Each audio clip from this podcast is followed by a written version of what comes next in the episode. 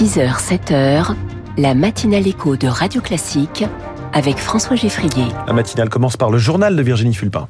Il va falloir s'y habituer. Il n'y a plus de saison, ma bonne dame, ou alors une seule, l'été. C'est aussi la saison des vaccins. La campagne contre le papillomavirus commence pour les collégiens, celle contre le Covid aussi pour les personnes fragiles. Et puis c'est sa vérité à lui. Gérard Depardieu publie une lettre ouverte dans le Figaro. Je ne suis ni un violeur ni un prédateur, dit le comédien mis en cause par 15 femmes pour violences sexistes et sexuelles. Après ce journal, l'encadrement des loyers, est-ce que ça marche? Pas toujours, mais il y a du mieux. Le détail dans les titres de l'économie à 6h10. Puis la France de demain à 6h20. Vous le savez, l'économiste Natacha Valla est avec nous pour les classiques de l'économie. Qu'est-ce que l'extra-financier Un terme barbare pour désigner justement des choses très concrètes? On va tout comprendre. Virginie Fulpin, le mois d'octobre a commencé, mais des records de chaleur continuent de tomber. Oui, automne, où es-tu? Le mois de septembre a déjà été le plus chaud depuis 1900 en France. Et octobre part sur les mêmes bases. Il a fait autour de 35 degrés dans le sud-ouest hier. On attend la même chose aujourd'hui. Face aux vagues de chaleur, les vagues de l'océan, les touristes se précipitent dans les stations balnéaires de la côte atlantique. Et les collectivités doivent s'organiser. Elles prolongent certains dispositifs normalement limités à juillet et août, comme la surveillance de la baignade. Nina Droff. Des plages noires de monde à Lacano. En Gironde, les températures dépassent les 30 degrés en ce début octobre. Pour la sécurité de tous, la collectivité a donc décidé de prolonger la surveillance de la baignade. Laurent Perrondé est maire de Lacano. On a rouvert jeudi, vendredi, et là on ouvre toute la semaine parce qu'il y a des conditions euh, météo euh, favorables. Donc euh, à nous de mettre tout en œuvre pour qu'ils se puissent se baigner en toute sécurité. Mais c'est vrai que ça a un coût. De lundi à vendredi, on va dépasser les, les 5000 euros et sur le week-end, on a ouvert aussi commune, sur la commune de Carcan et de Poste sur, sur trois jours. On va atteindre euh, des sommes aux alentours de, de 15 000 euros. Même constat juste à côté, au Cap Ferré.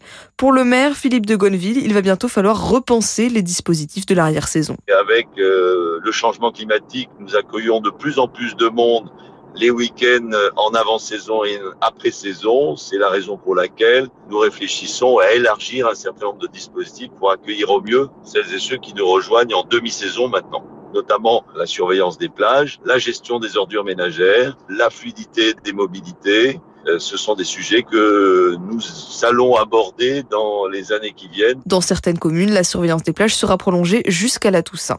Sur l'ensemble du pays, les températures sont aujourd'hui plus de 10 degrés au-dessus des normales de saison. Il va faire chaud aussi dans Lot-et-Garonne. C'est là que se déplace Emmanuel Macron. Le président de la République lance l'installation de 200 nouvelles brigades de gendarmerie dans des zones rurales. Il va visiter la toute nouvelle brigade territoriale de Tonins. Les écoles du quartier Saint-Julien de Rouen vont rester fermées aujourd'hui. Mesure de précaution. C'est dans ce quartier que deux immeubles ont été ravagés par un incendie samedi soir. Il n'y a pas de victimes. Les bâtiments étaient désaffectés depuis 2018, mais ces immeubles des années 70 contenaient de l'amiante et des analyses sont en cours. Pierre-Emmanuel Brunet est le président de l'association Rouen Respire. Il appelle les pouvoirs publics à agir d'urgence pour désamianter les immeubles à l'abandon. Ça fait plus d'un siècle qu'on parle de cet amiante. Donc là, il faut régler ce problème. Il y en a assez, incendie après incendie, de constater que l'amiante est toujours là. Il nous faut un plan national de désamiantage. Alors il faut prioriser, peut-être euh, commencer par les sites Céveso et les immeubles d'habitation qu'on a laissés à l'abandon. Vous avez bien vu dans quelles conditions ils sont laissés à l'abandon. Il y a des squats, il y a des trafics, etc. Donc il faut gérer ce problème et avoir une sécurité à la hauteur. Ils sont en plus très sensibles aux incendies. Ces immeubles sont à retirer depuis 2005. On est en 2023. C'est beaucoup trop long. Des propos recueillis par Julie Droit. C'est aujourd'hui que commence la campagne de vaccination contre les papillomavirus auprès des élèves de 5e. Chaque année, 6500 nouveaux cas de cancer se déclarent à cause du papillomavirus, une infection responsable de l'immense majorité des cancers du col de l'utérus notamment. Or, il y a une solution, la vaccination dès l'âge de 11 ans pour les filles et les garçons. Le problème, c'est que moins de la moitié des adolescents sont vaccinés en France. Dans d'autres pays, les campagnes de vaccination scolaire sont en place depuis longtemps et elles portent leurs fruits, nous dit Emmanuel Ricard, le porte-parole de la Ligue contre le cancer. Les pays scandinaves et l'Australie ont mis en place très tôt, c'est-à-dire dans les années 2007, un programme national où ils vaccinaient tous les enfants en les vaccinant au niveau scolaire. On a pu faire la démonstration en suivant les populations vaccinées, en les comparant soit historiquement, soit à des groupes non vaccinés, qu'on a, premièrement, moins d'infections. Et là, dernièrement, on a pu démontrer qu'il y avait moins de survenus de cancer dans les groupes qui avaient été vaccinés ou qui sont dans la génération qui a été vaccinée. Donc, on a la démonstration que ce vaccin est efficace pour prévenir les cancers et les infections par le HPV. Emmanuel Ricard répondait à Anna Huot. C'est le jour des vaccins. La nouvelle campagne de vaccination contre le Covid débute aujourd'hui. Comme les contaminations sont en hausse, la campagne a été avancée deux semaines. Elle cible essentiellement les plus de 65 ans et les personnes fragiles. Pour que les personnes en situation de handicap ne soient plus dépendantes financièrement de leur conjoint, l'allocation aux adultes handicapés est désormais déconjugalisée.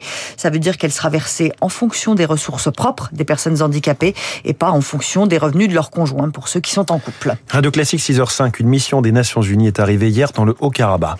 c'est une première depuis 30 ans, deux semaines après la victoire militaire éclair de l'Azerbaïdjan dans cette enclave arménienne séparatiste. Les trois quarts des habitants ont déjà fui le territoire vers l'Arménie 100 000 personnes arrivées à la frontière en quelques jours.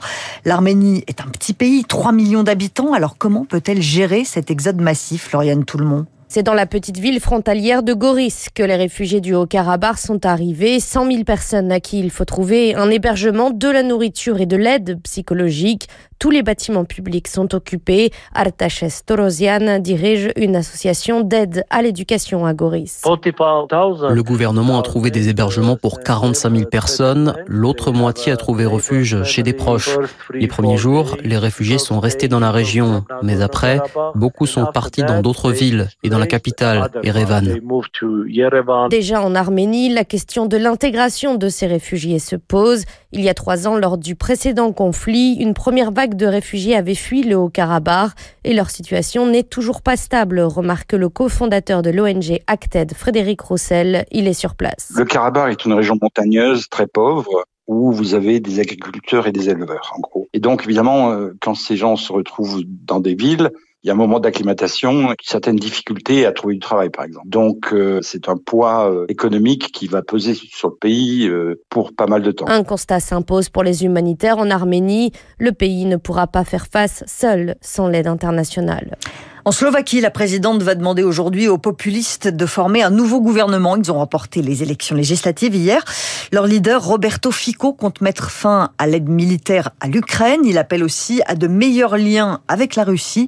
Alors cette élection, en plus des réticences de la Hongrie de Viktor Orban, pourrait être un obstacle de plus à l'aide européenne à l'Ukraine, d'après Patrick Martin-Genier, spécialiste des questions européennes. Viktor Orban, le Premier ministre hongrois, a félicité M. Robert Fico de sa victoire, veut dire qu'il y a une alliance importante, objective entre les deux hommes, mais il va devoir chercher une coalition. Si effectivement il y a un gouvernement euh, favorable à cesser l'aide à l'Ukraine, cela pourrait constituer une épine de plus dans le pied de l'Union européenne, qui aura de plus en plus de difficultés à maintenir une cohésion autour de la poursuite de cette guerre, sachant qu'on voit qu'il y a une sorte de lassitude, d'essoufflement des euh, électorats euh, de soutenir l'Ukraine qui se sont manifestés lors de cette élection en Slovaquie. L'Ukraine peut encore compter sur le soutien de Joe Biden. Le président américain déclare qu'il y a un sentiment d'urgence à approuver une nouvelle mesure de financement pour l'Ukraine.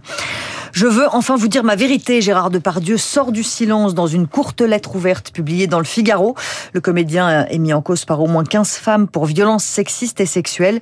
Et aujourd'hui, Augustin Lefebvre, il dénonce un lynchage. Oui, je croyais m'en foutre, mais en fait non, écrit l'acteur. Tout cela matin, pire encore, m'éteint. Il revient sur le cas pour lequel il est mis en examen. Il n'y a eu entre nous ni contrainte, ni violence, ni protestation. L'accusatrice aurait agi sous emprise, certes, mais pas sous l'emprise de Gérard Depardieu, sous sa propre emprise. 14 autres femmes décrivent des violences sexuelles. En bloc, il évacue. Jamais, au grand jamais, je n'ai abusé de qui que ce soit, avant d'expliquer son comportement qui a parfois pu blesser ou choquer. J'ai été durant toute ma vie provoquant, débordant, parfois grossier. Je vous prie de m'excuser de m'être comporté comme un enfant qui veut amuser la galerie, mais je ne suis ni un violeur ni un prédateur. Après une référence à sa mère, il invoque Barbara en conclusion, femme hautement féministe qu'il ne peut plus chanter à cause de ce qu'il qualifie d'extrémiste à ses concerts.